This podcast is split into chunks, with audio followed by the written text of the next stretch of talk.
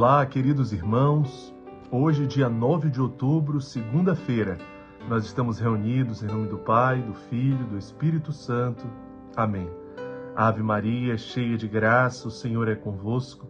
Bendita sois vós entre as mulheres, e bendito é o fruto do vosso ventre, Jesus.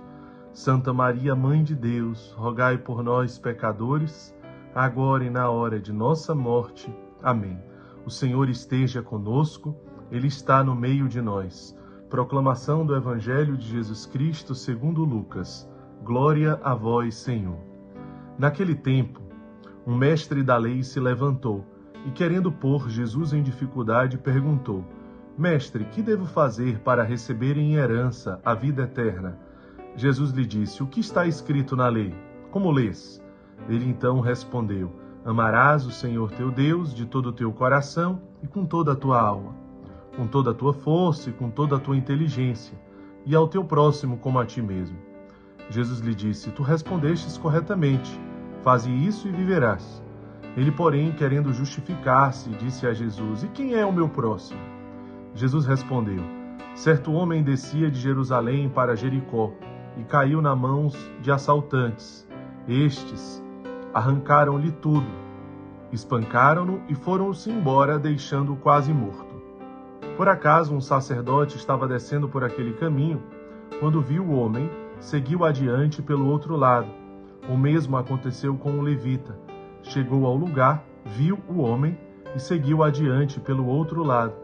Mas um samaritano que estava viajando chegou perto dele, viu e sentiu compaixão aproximou-se dele e fez curativos, derramando óleo e vinho nas feridas.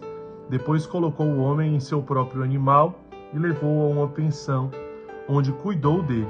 No dia seguinte, pegou duas moedas de prata e entregou-as ao dono da pensão, recomendando: Toma conta dele. Quando eu voltar, vou pagar o que tiveres gasto a mais. E Jesus perguntou: na tua opinião, qual dos três foi o próximo do homem que caiu nas mãos dos assaltantes? Ele respondeu: Aquele que usou da misericórdia para com ele. Então Jesus lhe disse: Vai e faze a mesma coisa. Palavra da salvação, glória a vós, Senhor. Então, meus irmãos, esse é um evangelho muito conhecido nosso, um evangelho muito querido, um evangelho muito rezado então, no dia de hoje, Deus nos dá a graça de aprofundar mais uma vez a parábola do bom samaritano. É, logo no início do evangelho, o evangelista deixa muito claro que os fariseus eles querem mais uma vez pegar Jesus numa armadilha, né? Querendo ali encurralar Jesus. E Jesus mais uma vez ele é muito claro com um caminho certo de salvação, que é o caminho do amor que é quando nós amamos sem esperar nada em troca, que é quando nós amamos de uma forma gratuita, de uma forma incondicional, quando amamos o desconhecido, quando amamos o menos amado, o maltrapilho, o jogado, o esquecido, o abandonado, o invisível, ali está um caminho concreto de salvação. Porque é isso que os fariseus perguntam, né? Como fazer para herdar o reino dos céus? Como fazer para herdar o reino dos céus? E Jesus responde com uma pergunta. Né? Tu conheces né, o que diz a lei: amar a Deus sobre todas as coisas, o próximo como a si mesmo. Mas os fariseus não ficam satisfeitos e querem mais. Quem é o meu próximo? E Jesus deixa claro quem é o próximo. É justamente aquele que não estava tão próximo. É justamente aquele que não convivia com ele. É justamente aquele que não tinha nada para retribuir, que não tinha como retribuir. Portanto, ali era uma grande oportunidade de um amor gratuito, de um amor incondicional, né? de um amor onde nos dava a oportunidade de amar na capacidade que Deus nos deu de amar. Por conta daquele irmão, aquele judeu meio morto, jogado na calçada, ser tão desamado e tão esquecido, ali nós podíamos amar em plenitude, né? a imagem e semelhança de Deus que é amor. Então nós precisamos ter muito cuidado, meus irmãos, com aquilo que nos parece tão óbvio, mas muitas vezes não é aquilo que nós vivemos. Conhecemos tanto essa parábola, às vezes você conta essa parábola, você explica tão bem, mas será que nós temos vivido realmente concretamente? Ou será que nós podemos estar caindo na mesma tentação dos fariseus? Né? Daquele sacerdote que viu e passou reto, do levita que viu e passou reto. Conhece tão bem, talvez você esteja falando tão bem, conhece a teoria tão bem sobre Jesus abandonado, sobre o Emanuel, Mateus 25, mas precisamos ter muito cuidado porque às vezes aquilo que nós conhecemos tão bem, que nos parece tão óbvio, parecia tão óbvio, porque no final Jesus perguntou para o fariseu: e aí? Quem você acha que dos três viveu o evangelho? Quem você acha que dos três merece, deverá herdar o reino dos céus? Quem você acha que dos três viveu o amor ao próximo? E o fariseu teve que responder. Não foram os dois religiosos que tinham compromissos, possivelmente religiosos, mas foi exatamente aquele homem, aquele samaritano, né, que, que era inimigo, né, vamos dizer assim, dos judeus, que parou, que parou, que amou, que foi além. Então, aquilo que era uma armadilha para Jesus se tornou, na verdade, tudo que o fariseu não queria que acontecesse. Porque era tão óbvio que ele não tinha outra coisa para responder. Assim como para nós, tudo é, o evangelho ele é tão claro, mas você, irmão acolhido, conhece tudo tão bem, mas e aí, tem amado o outro acolhido que está com você aí no sítio?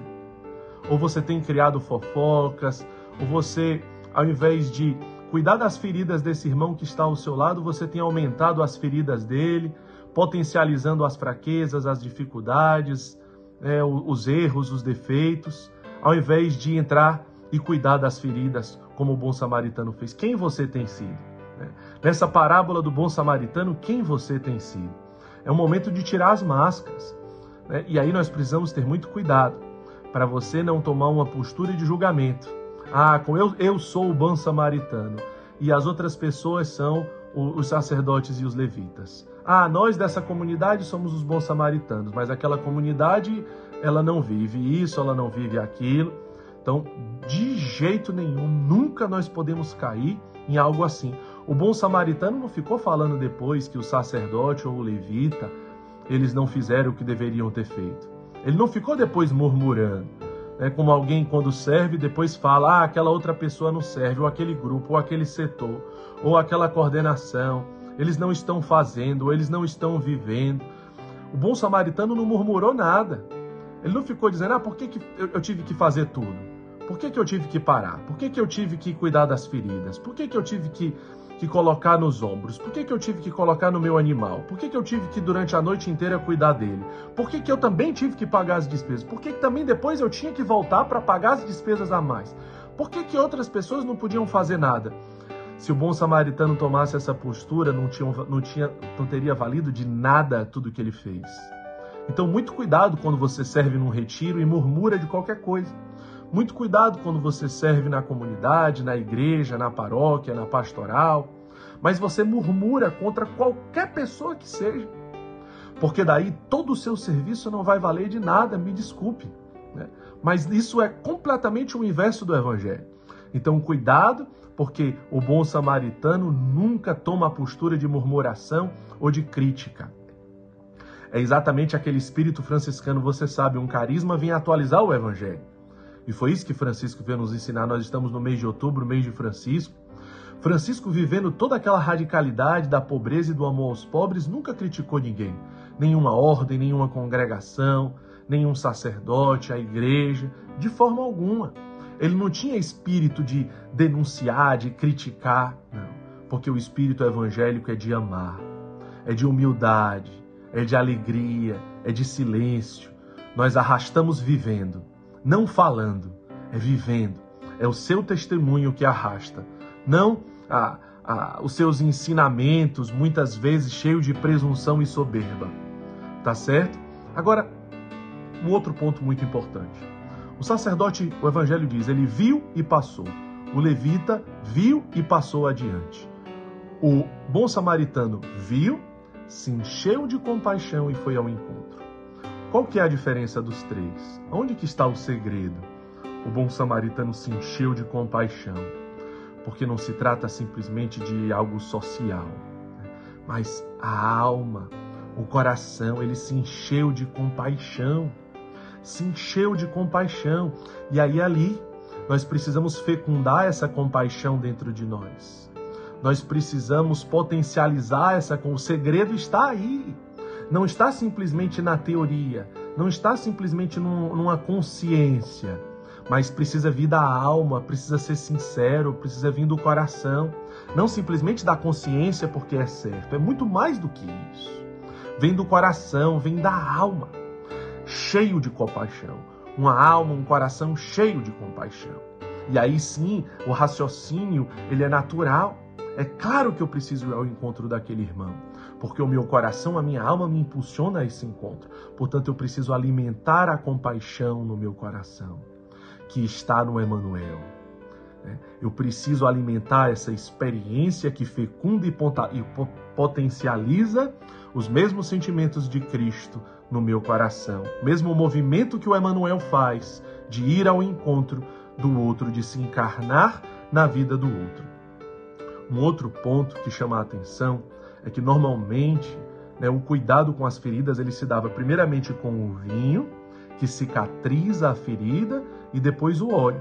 Mas aqui o evangelista narra o contrário: primeiro o óleo e depois o vinho.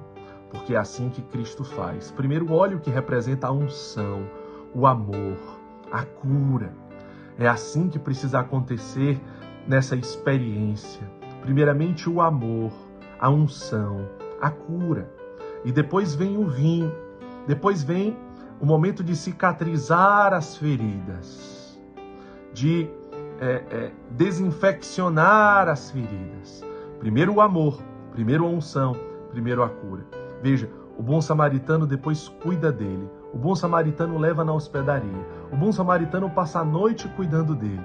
O bom samaritano não, não se sente ainda conformado e paga as despesas. E ainda diz que vai voltar. Portanto, aqui nós podemos ver um exemplo de comprometimento, né, de comunhão, de comunhão material, de comunhão espiritual, de fraternidade. Aqui nós podemos ver o amar, o socorrer e o evangelizar. Que profundo quando eu voltar né? não fica apenas ali né, aquela experiência. E por fim, meus irmãos, é impossível não nos remeter à experiência do Emanuel. É, é, a, parábola do bom samaritano nos lembra muito a experiência do Emanuel. Tem muitas semelhanças aí, né? E vocês conhecem muito bem. Né? Da, do momento da graça fundante originária do nosso carisma, da nossa vocação. Mas nós temos uma diferença também muito considerável que nós precisamos evidenciar que é, aqui na parábola do bom samaritano, é claro, o protagonista é o bom samaritano, porque ali é o Cristo ressuscitado? É a presença de Cristo ali. Mas, na experiência do Emanuel, o que acontece é que o grande protagonista é o Emanuel. Por isso que é a história do Emanuel, não é a história dos jovens, porque é no Emanuel que está a cura. Muito mais miserável que o Emanuel, eram, eram aqueles jovens que foram encontrados pelo Emmanuel. Portanto, nós não podemos esquecer, o Evangelho de hoje nos remete à lembrança da atualização do nosso mistério cristológico, de encontrar naquele homem jogado na calçada, aquele judeu meio morto, o Emanuel. O Emanuel. E eu partilho rapidamente com vocês uma experiência essa semana. Estava com, com meus filhos, é, com, com a minha esposa, estava lanchando numa mesa é, numa calçada, quando um irmão, é, um irmão em situação de rua, enfermo, é, realmente ali é de forma muito forte, uma via privilegiada da presença de Jesus abandonado, ele sai passando nas mesas. E completamente invisível, ninguém olha, ninguém fala, ninguém cumprimenta, ninguém responde. Eu comento na mesa: olha, ele parece que está invisível. Então as crianças, os três, começam a olhar e percebem aquilo mesmo. Ninguém fala, ninguém troca um olhar parece que ele é invisível. E eles falam: Papai, eu posso ir lá, eu posso ir lá, mas ele já está lá do outro lado. Pode. Então eles pegam um dinheirinho, vão correndo lá do outro lado, conversam com o irmão, entregam o dinheirinho. O irmão vai embora e lá no final ele olha de longe para mim e para Raquel com um olhar emocionado. E de longe a gente percebe, porque ele fica três segundos olhando nos nossos olhos. Ali nós fomos amados pelo Emanuel essa semana. E todos os dias eu tenho lembrado daquele olhar emocionado que nos dizia assim: é assim que você deve educar os meus meninos, as minhas crianças. É assim. aquele olhar emocionado que dizia: Obrigado, obrigado por trazer até mim as criancinhas, os meus filhinhos, os meus pequeninos. É assim. Aquele olhar que veio inflamando e enchendo o meu coração de compaixão toda essa semana. Como é importante, meus irmãos, nós atualizarmos essa experiência constantemente. Ele não precisa dizer nada. É um mistério de amor que se revela silenciosamente e misteriosamente. Nos deixemos ser encontrados por esse mistério de amor. Que Deus nos abençoe em nome do Pai, do Filho e do Espírito Santo. Amém.